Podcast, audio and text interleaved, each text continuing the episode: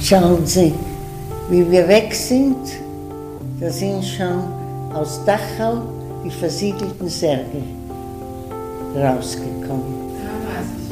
33, 34. Ja.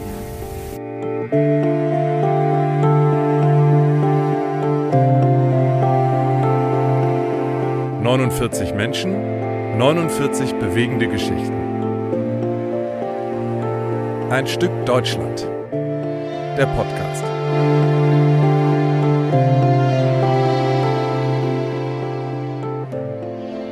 Moin, moin, Corinna. Wie geht's Guten dir? Guten Morgen, mir geht's super gut. Guten Morgen, Carsten, jetzt vor der Arbeit. Herzlich willkommen bei Ein Stück Deutschland, sage ich an alle, die uns zuhören. Ich bin ein bisschen stolz. Du auch? Heute ist die 14. Folge. Ja, ich finde es, ich bin natürlich auch stolz, ähm, wobei wir ja auch, wir haben uns ja auch schon drüber unterhalten, wann immer sich, oder ich mich immer frage, ist das gut, was wir machen? Gefällt das den Menschen? Ähm, und was kann man besser machen? Und so weiter und so fort. Also so ein bisschen Zweifel gibt's da auch immer. Aber natürlich bin ich sehr stolz, dass heute schon die 14. Folge ja, aufgenommen wird. Deshalb. Ja, ich frage mich das auch tatsächlich nach jedem Mal, äh, wenn wir fertig sind mit der Aufnahme. War das gut? Habe hab ich irgendwelchen Blödsinn geredet? Das ja, also ist, glaube ich, normal. Ja, gut ist ja die Frage sozusagen, weil das so ein großes Thema ist ne, und weil auch ja. so viele Experten existieren und ob wir dann ähm, immer alles richtig sagen. So, das ist die Frage. Also das, das ist das. Du meinst auch historisch, ne? ob genau. das alles stimmt und so. Genau, das ist absolut. das Gut oder Schlecht, was ich meine. Und ähm, ja. ja. Naja, für alle diejenigen, die jetzt quer einsteigen in unserem Podcast, mein Name ist Carsten Jans, ich bin Journalist und Autor und am anderen Mikrofon sitzt Corinna Belo. Ja, genau. Und ich, auch ich bin Journalistin und die Autorin von Ein Stück Deutschland. Und Carsten und ich, also du und ich, wir kennen uns ja von der Arbeit beim NDR Schleswig-Holstein. Und ich muss das jetzt einfach mal so sagen, Carsten, du bist ja im Grunde verantwortlich dafür, dass wir diesen Podcast überhaupt machen. Ja, höre ich sehr, sehr gerne. ähm, ähm, ja, was heißt verantwortlich? Du hast mir irgendwann von, von deinem Projekt erzählt, von Ein Stück Deutschland, das Buch mal mitgegeben, was du geschrieben hattest und dann ähm, habe ich ja prinzipiell gesagt, dass, dass das Projekt nicht nur ein Buch bleiben kann. Das war natürlich, das habe ich schon gesagt. Und äh, dann hast du, und dann habe ich motiviert, dass wir die Homepage gemeinsam bauen.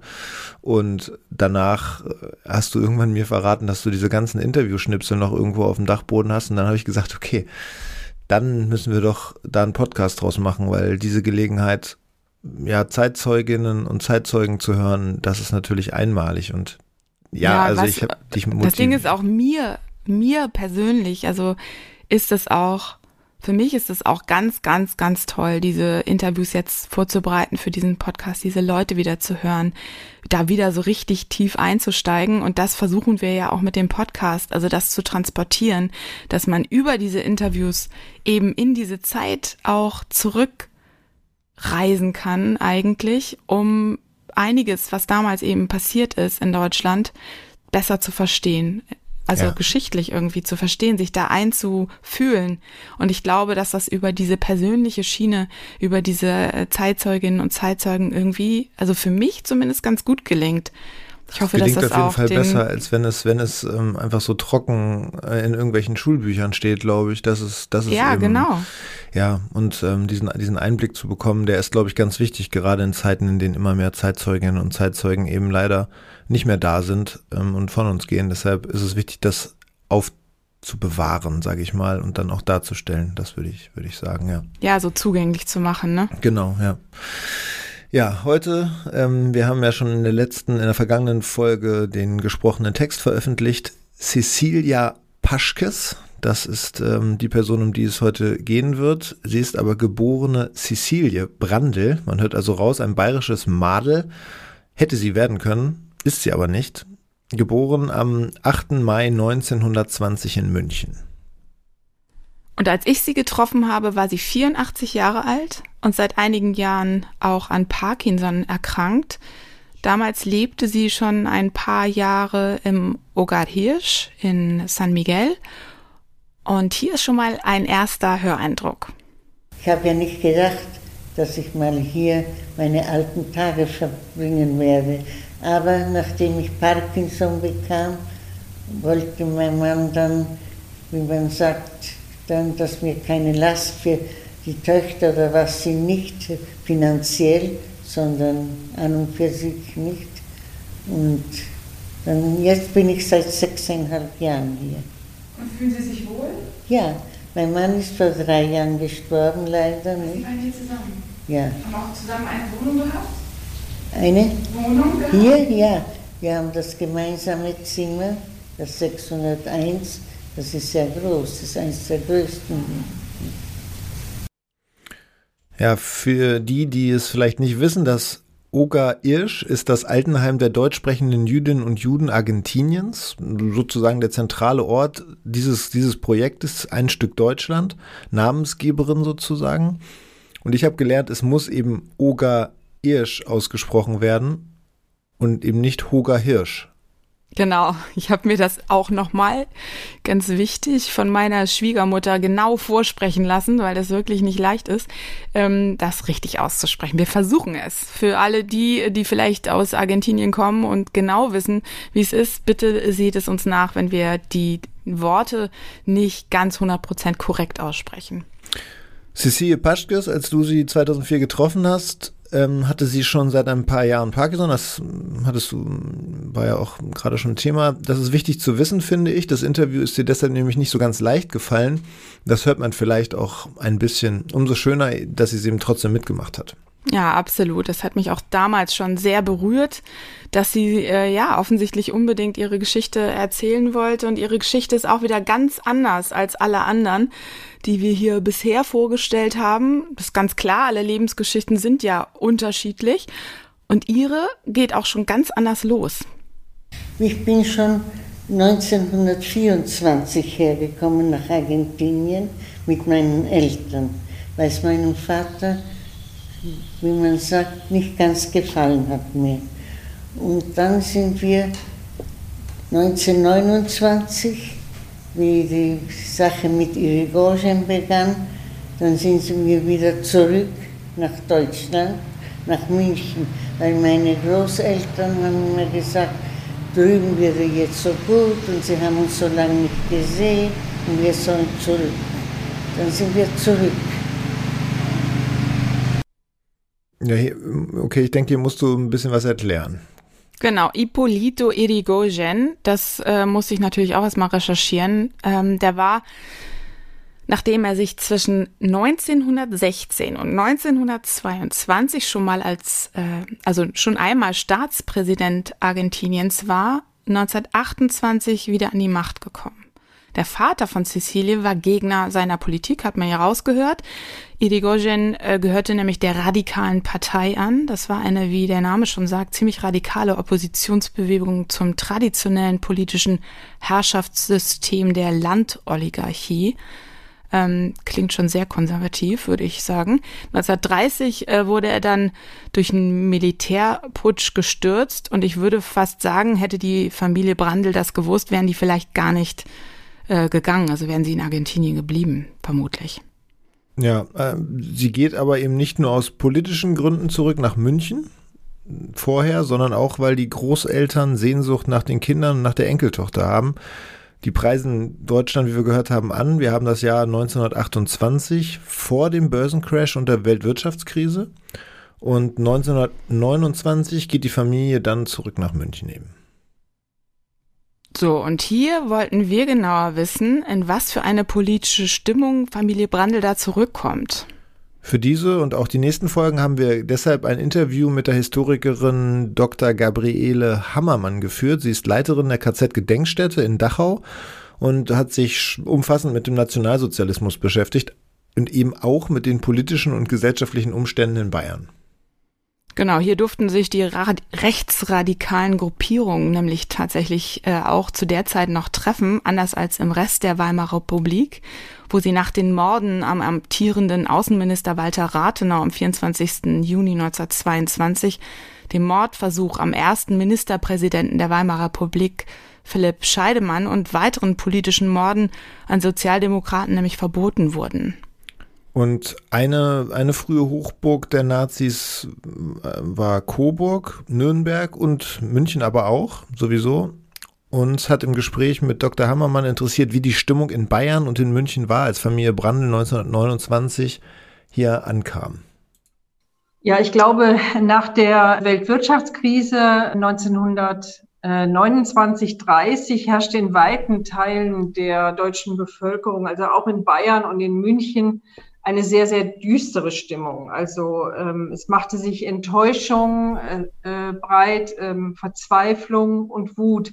Die Wirtschaftskrise hatte dazu geführt, dass nämlich äh, Millionen Menschen in Deutschland arbeitslos wurden und sie erhielten überhaupt keine oder kaum äh, finanzielle Unterstützung. Das heißt, auch viele mussten regelrecht hungern. Und ähm, viele Deutsche trauten den Regierungen nicht zu, dass sie diese äh, doch wirklich ausgesprochen existenzielle Krise bewältigen würden.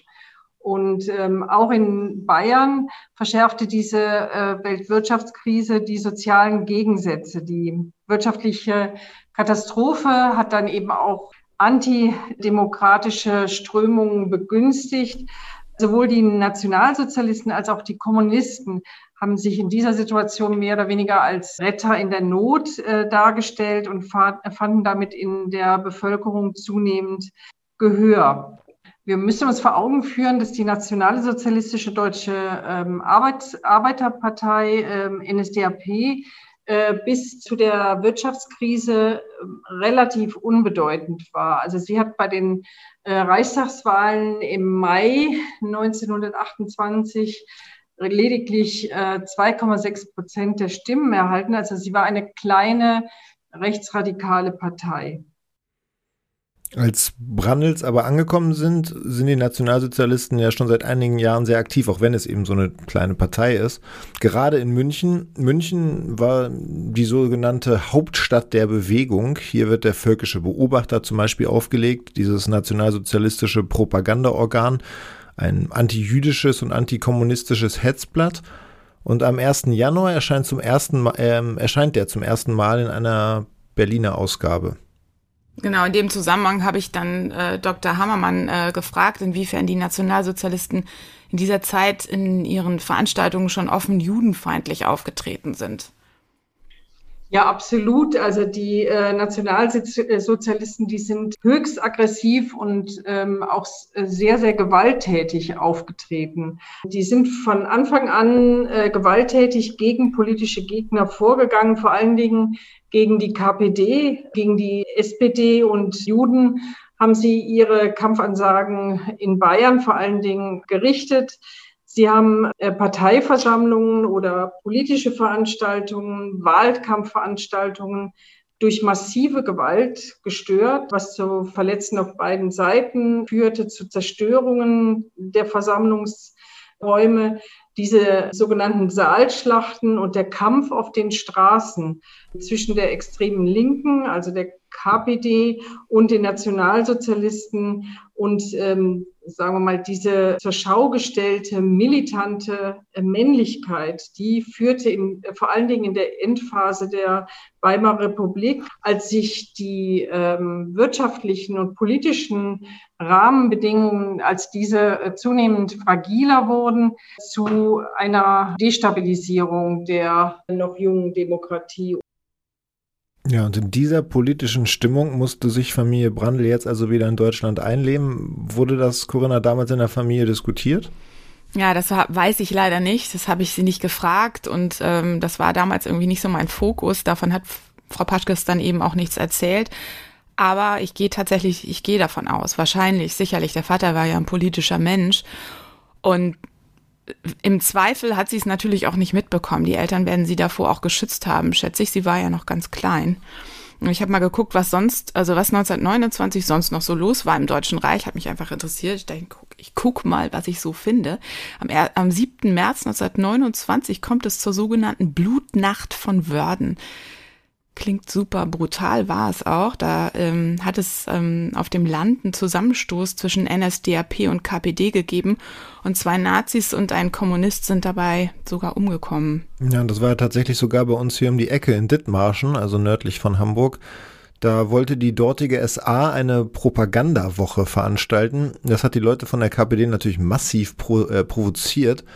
Und das ist zwar maximal weit weg von München. Interessant ist daran aber, dass die Nazis diesen tödlichen Zusammenstoß mit dem politischen Gegner total propagandistisch ausgeschlachtet haben, sodass der Vorfall eben auch überregional bekannt wurde.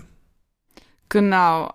Aber ob Familie Brandl das dann jetzt in diesem Fall speziell mitbekommen hat, äh, keine Ahnung. Wenn es in den Zeitungen gestanden hat, also oder die NSDAP es auch propagandistisch genutzt hat, dann ist es natürlich auch möglich. Ja, aber, aber wenn, dann war es zumindest zu dem Zeitpunkt noch nicht alarmierend genug für, für sie. Es war ja noch nicht abzusehen, dass die Nazis an die Macht kommen würden. Aber wir können festhalten, 1929 ist schon ein krasses Jahr und nur vier Jahre später kommen die National Nationalsozialisten dann eben an die Macht.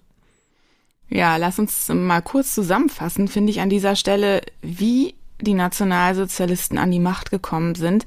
Das finde ich nämlich irgendwie wichtig, weil ja heute immer noch von Machtergreifung oder dieses Wort Machtergreifung wird heute immer noch benutzt. Aber das ist letztlich Nazi-Jargon und historisch auch einfach falsch. Ja, denn im April 1932 wurde in einer Notverordnung und jetzt, so hieß das, zur Sicherung der Staatsautorität, die nationalsozialistische paramilitärische Sturmabteilung, die eben die SA verboten. Und die stellten ganz klar eine deutliche Gefahr für die Weimarer Republik dar. Ja, richtig. Aber Hitler ließ sich in geheimen Absprachen mit General Kurt von Schleicher für die Unterstützung einer Minderheitenregierung unter dem konservativen Zentrumspolitiker Franz von Papen die Wiederzulassung der SA und die schnelle, schnelle Neuwahlen eben zusichern. Und der Wahlkampf im Frühsommer 32 war dann so gewalttätig wie noch nie seit der Gründung der Weimarer Republik. Und bei den Reichstagswahlen im Juli 32 war die NSDAP mit 37,3 Prozent der Stimmen dann stärkste Fraktion. Und das ja, als Gegner der Demokratie, also als explizite Gegner der Demokratie. Und äh, spannend, wir hatten ja gehört, die waren vorher eben bei, bei unter oder bei rund bei um drei Prozent, genau, ne? rund um drei Prozent sozusagen, ja. 2,8 ja. oder sowas. Ja. ja. Aber wie zu erwarten war, haben sie die par äh, parlamentarische Arbeit dann eben auch blockiert und Franz von Papen und sein Nachfolger Kurt Schleicher haben weiterhin eben per Notverordnung regiert. Genau, und am 30. Januar 1933 wurde Hitler dann zum Reichskanzler ernannt von Hindenburg. Und das mit dem ernannt, das ist eben deutlich wichtig. Das ist eben keine Machtergreifung, wie die Nazis das genannt haben. Das ist eben ja, Framing. Genau. Und ja, und sehr erfolgreiches Framing, dass das bis heute immer noch nachwirkt. Ne? Also so wie, wie viele Nazi-Begriffe heute immer noch genutzt werden. Also Reichskristallnacht zum Beispiel ist ja auch eine ja, ist ja auch ein Propagandabegriff. Verherrlichung eigentlich. Verherrlichung ja. auch, ne? Oder Drittes Reich klingt auch großartig oder klang damals großartig, wird heute immer noch benutzt, ne? Es ist einfach Nazi-Jargon. Und man kann also sagen, es ist keine Machtergreifung, sondern eine Machtübertragung gewesen. Also kann man festhalten, Hitler wurde ohne eigene Mehrheit und trotz rückläufiger Wahlergebnisse zu dem Zeitpunkt dann ähm, danach schon für die NSDAP von Hindenburg zum Reichskanzler ernannt. Einer der größten historischen Fehler der jüngsten deutschen Geschichte, würde ich sagen, mit den absolut schlimmsten Folgen. Ja. Muss, ja. Und, und Folgen eben auch, kommen wir zurück zu Familie Brandl, auch für die ähm, jetzt sind die Nazis schon ein paar Monate an der Macht. Wir haben Sommer 1933 und Cecilies Vater hat beruflich in Nürnberg zu tun. 1933 ist mein Vater zufällig zum Parteitag in Nürnberg gewesen, durch Zufall. Und dann kam er nach München zurück und hat gesagt, ich fahre mit dem nächsten Dampfer zurück nach Buenos Aires und hat gesagt, mir gefällt die Angelegenheit nicht. Und nachdem er von hier die Papiere hatte, die Buena Conducta und alles, brauchte er ja nichts, um wieder hierher zu kommen, nach Argentinien, nicht? Ja, diesen ersten Reichsparteitag nannten die Nationalsozialisten Reichsparteitag des Sieges. Eine unfassbare Veranstaltung. Ähm, wir haben von Frau Hammer, Dr. Hammermann auch gelernt, eine Million Menschen unfassbare Zahl ähm, haben sich beteiligt. Ist ja heutzutage gar nicht mehr denkbar, kann man sagen. äh, einfach weil man anders so eine Parteitage verfolgen kann. Aber auf jeden Fall eine Million Menschen mit dem größten Feuerwerk der Welt und eben Leni Riefenstahl, die das Ganze filmt. Ja, das muss gigantisch gewesen sein. Also auch beängstigend, ne? Also wenn man, wenn man da zu den Gegnern der Nazis gehörte, dann äh, muss das wirklich extrem beängstigend gewesen sein. Auch eben für Cecilies Vater offensichtlich. Und von Frau Dr. Hammermann wollten wir dann wissen, warum dieser Parteitag für den Vater von Cecilie letztlich dann offensichtlich so eine Art Weckruf war. Die standen im Fokus von zahlreichen Reden von Adolf Hitler. Es gab äh, Aufmärsche von zentralen Organisationen des NS-Regimes, das heißt von der SS, von äh, der SA, der Hitlerjugend beispielsweise. Es gab übrigens auch viele äh, Aufmärsche der SS aus dem Konzentrationslager Dachau. Es ging darum, den sogenannten Führermythos in den Mittelpunkt zu stellen, Geschlossenheit der bis zu einer Million Teilnehmer äh, zu demonstrieren und man hat sozusagen einer der zentralen Identifikationsaspekte für die Mehrheitsgesellschaft, die sogenannte Volksgemeinschaft, zu demonstrieren versucht und erlebbar gemacht. Darf ich kurz einhaken? Ja. 33 war da auch schon das Thema, äh, also Antisemitismus, war der da auch schon offen? War das da schon? Dieses Feindbild war immer zentraler Aspekt der nationalsozialistischen Ideologie und wurde auch so offen demonstriert. Also der äh, gegen Kommunisten, aber auch gegen äh, Juden äh, gerichtete Hass war für jeden sichtbar. Ja, für den Vater von Cecilie offenbar ein krass schockierendes Erlebnis. Ihm wird jetzt klar, dass seine Familie in Gefahr ist. Mein Vater ist dann erst allein gefahren. Nicht? Eine Woche später hat er die Schiffskarten gekriegt. Schiffskarte. Und wie er das veranlasst hat, haben ihm viele gesagt, auch von den Deutschen, sogar von den Nazis, die haben dann gesagt, wir beneiden sie, dass sie wegfahren. Ja, und zu dem Zeitpunkt sind die Einreisebestimmungen nach Argentinien offenbar noch sehr liberal. Das haben wir in den vergangenen Folgen schon mehrfach erwähnt. Bis zum Sommer 1938 war es einigermaßen leicht, eben diese nötigen Papiere zu bekommen. Ja, vorausgesetzt, das muss man immer wieder betonen, du hattest jemanden in Argentinien, der eine Jamada, also den sogenannten Ruf, ähm, dir schicken konnte. Familie Brandl hatte ja nun sowieso schon dort gelebt. Das hat sie ja vorhin im, in dem O-Ton ja auch schon erzählt. Für den, äh, für die war es dadurch besonders einfach. Der Vater hatte die nötigen Papiere.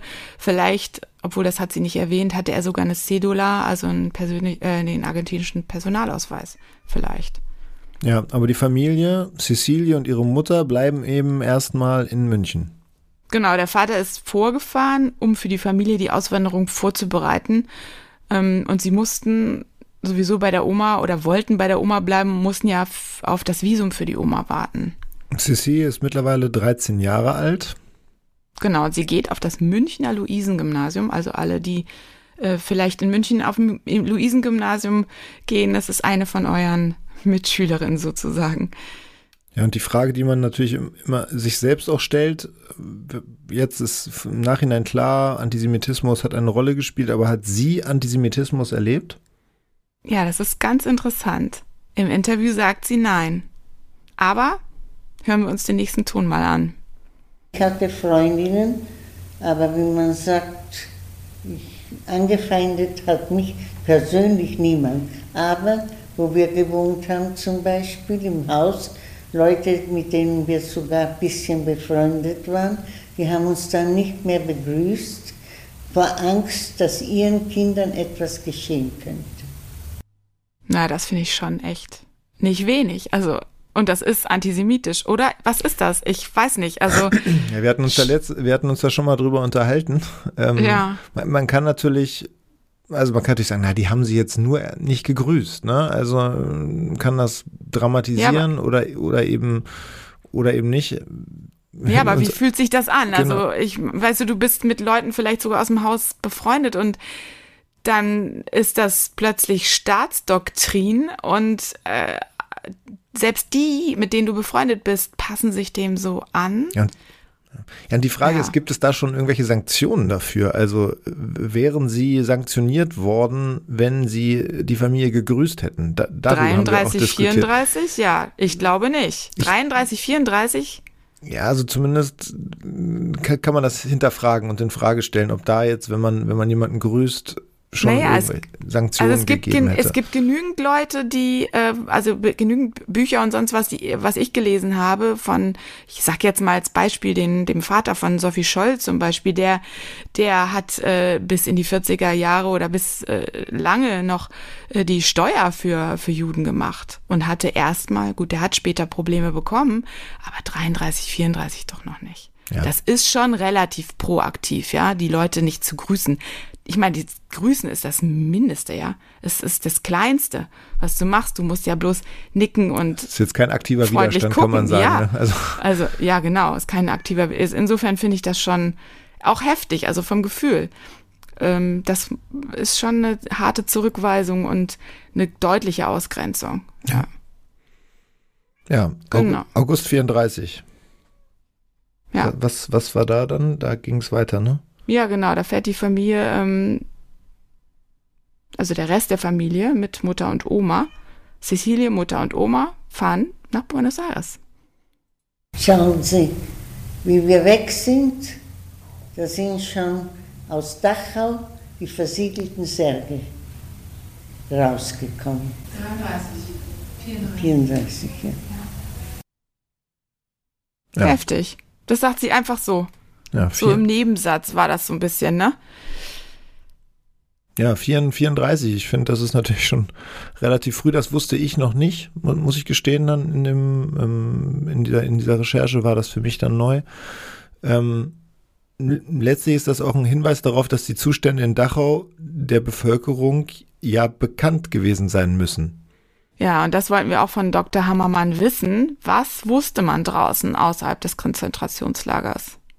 Es gibt Fotos von Faschingsumzügen, in denen der Spruch, der in Bayern sehr bekannt war, lieber Gott, mach mich stumm, dass ich nicht nach Dachau komme, zu sehen ist. Und äh, insofern war das ein offenes Geheimnis, äh, was hier passiert ist.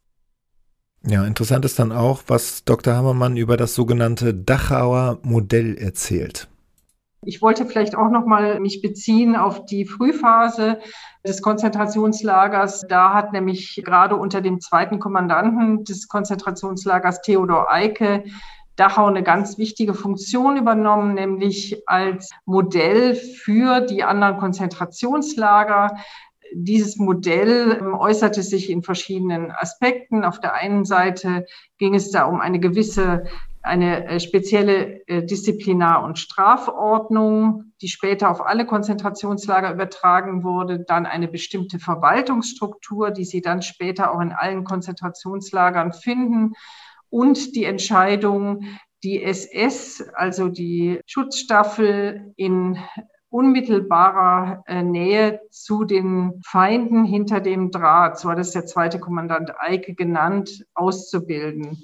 Und äh, dieses Dachauer äh, Modell ist dann eben auch richtungsweisend für die äh, Neuerrichtung und Erweiterung äh, der Konzentrationslager ab Mitte der 1930er Jahre. Jetzt habe ich Ihre Frage. Genau, wir müssen leider zum Ende kommen, weil wir ja immer nur eine ganze Stunde haben pro, äh, ja. pro Person sozusagen. Und ähm, ja, meine abschließende Frage war eigentlich, wie viele Menschen dort interniert waren und wie viele dort ums Leben gekommen sind. Insgesamt waren im Konzentrationslager Dachau 200.000 Menschen gefangen gehalten von 1933 bis 1945 und 43.000 von ihnen sind dort ermordet worden, verhungert oder auf sonstige Art und Weise verstorben. Ja, eine extreme Bilanz, wenn man das so nennen kann. Ja, und das alles in direkter Nachbarschaft zum Alltag der Menschen. Ne? Also von wegen, wir haben es nicht gewusst. Also das finde ich schon, kann man jetzt hier an dieser Stelle auch klar widerlegen. Aber kommen wir wieder zu Cecilie. Sie verlässt 1934 ihre Geburtsstadt. Mein Vater war ja dann schon ein Jahr fast hier, nicht? Und wir sind am Anfang dann in eine Pension gezogen, nicht? Und langsam dann es vorwärts. Und haben Sie sich gefreut auf Argentinien oder war das auch ein bisschen Ja. traurig, Verlust? Nein, Also Sie haben überhaupt gar kein Problem damit gehabt, Deutschland zu verlassen. nein.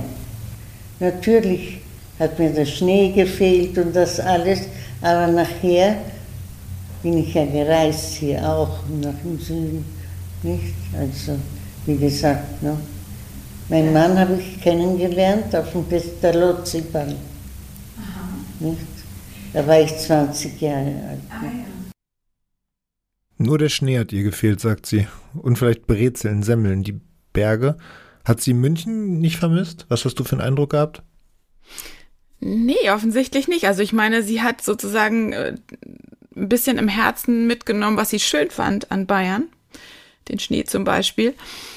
Aber im Grunde ist sie durch ihre Auswanderung natürlich auch irgendwie nach Hause gekommen. In Argentinien hatte sie ja vorher schon neun Jahre verbracht. Sie sprach noch fließend Spanisch und hatte auch keine Probleme, sich einzuleben. Hm, Was meint sie ähm, mit diesem Pestalozzi-Ball, dass sie da ihren Mann kennengelernt hat? Ja, das ist für die ähm, Immigranten in Argentinien ein wichtiger Ort, die Pestalozzi-Schule. Es gab mehrere deutsche Schulen in Buenos Aires, aber nur die Pestalozzi-Schule war eine dezidiert, dezidiert Anti-Nazi-Schule. Also eine Gesamtschule, die äh, tatsächlich auch als Reaktion auf die nationalsozialistische Gleichschaltung der deutschsprachigen Schulen in Buenos Aires gegründet wurde. Und zwar 1934, also genau in dem gleichen Jahr, in dem Cecilie wieder nach Buenos Aires gekommen ist. Und das Colegio Pestalozzi, wie es hieß, liegt äh, auch heute noch in Belgrano. Das ist der Stadtteil, in dem damals etwa 50 Prozent aller deutschen Jüdinnen und Juden Argentiniens gelebt haben. Was weißt du darüber, wie es mit der Familie Brandl weiterging? Also ich wollte natürlich wissen, ob äh, noch mehr Familie, also ob sie noch Familienangehörige in Nazi-Deutschland hatten und was mit denen dann so passiert ist. Und wir haben dann von hier aus Visum geschickt für die anderen. Und die haben das dann weiter vom Verwandte ne, mütterlicherseits. Und die haben dann ihrerseits wieder ihre Verwandten kommen lassen. Nicht? Also verloren haben wir niemanden, zum Glück. Nicht? Ja, leider weiß ich äh, nicht viel über ihr Leben in, in Argentinien. Ich weiß nur, dass sie eben diesen Herrn Paschkes, von dem ich leider auch den Namen nicht habe, geheiratet hat. Aber also auch er, ein deutscher Immigrant, das weiß ich. Äh, sie bekommen zwei Töchter, später Enkelkinder dazu und haben sich äh, gut eingelebt und haben tatsächlich nie darüber nachgedacht, jemals zurück nach Deutschland zu gehen. Wir sind erst, mein Mann und ich, wir sind erst ungefähr im Jahr 72 das erste Mal dann wieder nach Europa, nach Deutschland, Österreich. Aber wieder dort leben wollten wir nicht, sondern als Touristen das schon nicht. Warum wollten Sie nicht wieder dort leben? Schauen Sie, hier, wie man sagt, hier hat man uns aufgenommen und die Leute waren zugänglicher. Im ganzen Wesen sind die zugänglicher. Nicht? Dann war man es wieder gewöhnt, man hatte wieder die Freunde, unsere Kinder waren hier verheiratet dann. Ja, das verstehe ich, aber warum sollte sie auch zurückgehen? Ne? Sie hat ja, Ja, eben absolut. wirklich nur ungefähr fünf Jahre ihres Lebens in Deutschland verbracht und am Ende ist man eben auch da zu Hause, wo man seine Leute hat. Ja, und wo man eben nicht angefeindet wird, weil man jüdisch ist.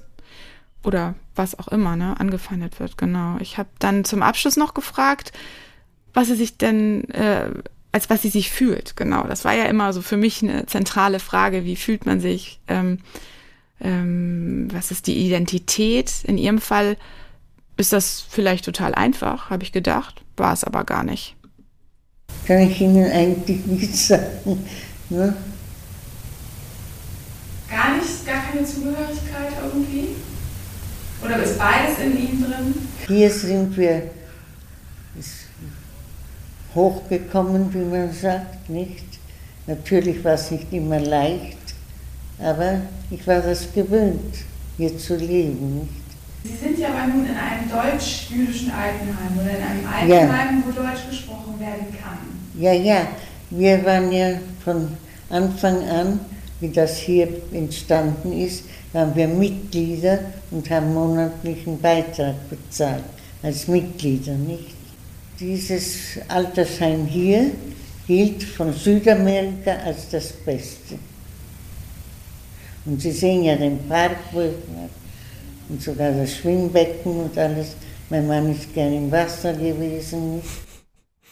wo wir, ja, sind wir wieder beim bei der, bei der AFI, diesem Hilfs Hilfsverein, der hält die deutsch sprechenden Jüdinnen und Juden in der Fremde irgendwie offensichtlich zusammen. Ja, und er bringt sie dann eben am Ende des Lebens auch räumlich zusammen. Dieses Ogar-Isch. Ja, und das ist, ja. das ist schön und das ist gut und ja, hat ja vielen auch ähm, äh, gut getan und ist eben auch ein guter Schluss für diese Folge, würde ich sagen. Ja, würde ich auch denken. In der nächsten Folge wird es um Bärbel Oppenheimer gehen, in den nächsten Folgen. Ähm, da bereite ich gerade das Interview vor. Sie ist eine Nürnbergerin, auch zufälligerweise, passend eben zu dieser Folge. Ähm, Nürnberger Parteitag, wir erinnern uns, haben wir ja vorhin erzählt. Ich habe das Stadtarchiv angeschrieben. Der Archivar konnte mir richtig viele tolle Infos schicken. Das ist dann, werde ich aber jetzt nichts drüber erzählen. Ich finde es ziemlich aufregend, wie das so funktioniert, wenn man da mal mit konkreten Fragen ankommt. Ähm, genau, auch ähm, Bärbel Oppenheimer hat Dachau, äh, hat mit Dachau zu tun. Hier kommt dann auch wieder Dr. Hammermann äh, nochmal richtig zu Wort. Ja. ja. und wir haben auch, wir diskutieren die ganze Zeit darüber, ob wir dieses ausführliche Interview mit Frau Dr. Gabriele Hammermann veröffentlichen. Das ist eigentlich geplant, ähm, auch wenn er so ein bisschen vorgreift auf äh, noch kommende Folgen eben. Aber das ist dann ähm, vielleicht auch noch mal eine Zwischenfolge, die wir veröffentlichen, bevor wir dann. Ja, so machen wir es jetzt. Auch wenn ich irgendwie so dachte, so, nee, die erzählt ja dann auch schon ein bisschen was über, über die Geschichte von Bärbel Oppenheimer. Aber ähm, man kann das alles nicht genug veröffentlichen. Insofern lass uns das als nächste Folge machen. Finde ich gut. Machen wir so. Okay, sehr gut. Und jetzt ähm, ja, sind wir am Ende dieser Folge angekommen. Wir würden euch natürlich gerne wieder bitten, wenn ihr unser Projekt unterstützen wollt, dass ihr bei Podcast-Plattformen, bei denen es möglich ist, zum Beispiel bei Apple Podcasts eine Bewertung da lasst, zum einen, zum anderen aber auch gerne einen Kommentar schreibt, denn das hilft anderen Menschen dabei, die sich ähm, ja rund um Antisemitismus, um Flucht, um Identität und so weiter, die sich da informieren wollen, auch unseren Podcast zu finden. Das wäre schön und ja, geht gerne auf www.einstückdeutschland.com. Auch dort könnt ihr ja noch Texte lesen, weitere Infos euch holen, auch die gesprochenen Texte von anderen geflüchteten Jüdinnen und Juden euch anhören. Also da ist unser Projekt auch gut nochmal erlebbar. Und wir haben auch einen Telegram-Channel, den ihr abonnieren könnt. Und ja, Okay, ihr könnt noch mal stöbern. Ähm, wir packen in die Show Notes auch noch Hintergrundinformationen zur KZ-Gedenkstätte Dachau und auch zur Situation damals in Bayern. Da gibt's eine ganz gute und aufschlussreiche Seite vom Bayerischen Rundfunk und ähm, ja auch noch einen ganz interessanten Artikel zum ersten Reichsparteitag im Spiegel. Das packen wir für euch in die Show Notes. Also für alle diejenigen von euch, die sich da ein bisschen vertiefend mit noch beschäftigen möchten. Und dann sagen wir jetzt, würde ich sagen, einfach Tschüss und ja, wir hoffen, dass ihr die Folge interessant fandet. Ich habe auf jeden Fall sehr viel gelernt, wie ich es bei jeder Folge tue. Und ja. Ja, und irgendwie macht es total Spaß, drüber zu sprechen, Carsten. Ja. Wollte ich dir nochmal sagen. Ich finde es immer total klasse. Es ist irgendwie noch was anderes, als das alleine so zu konsumieren, sage ich mal, sich anzuhören oder zu lesen oder wie auch immer. Wenn man drüber spricht, ist irgendwie nochmal irgendwie gut. Ja, ich hoffe, äh, das ist gut, dass es dir gut tut und, und mir, mir tut es auch gut. Jetzt hoffe ich auch, dass es allen Zuhörerinnen und Zuhörern gut tut. Und dann sagen wir Tschüss und ja, bis zur nächsten Folge. Ciao. Bis zur nächsten Folge. Ciao.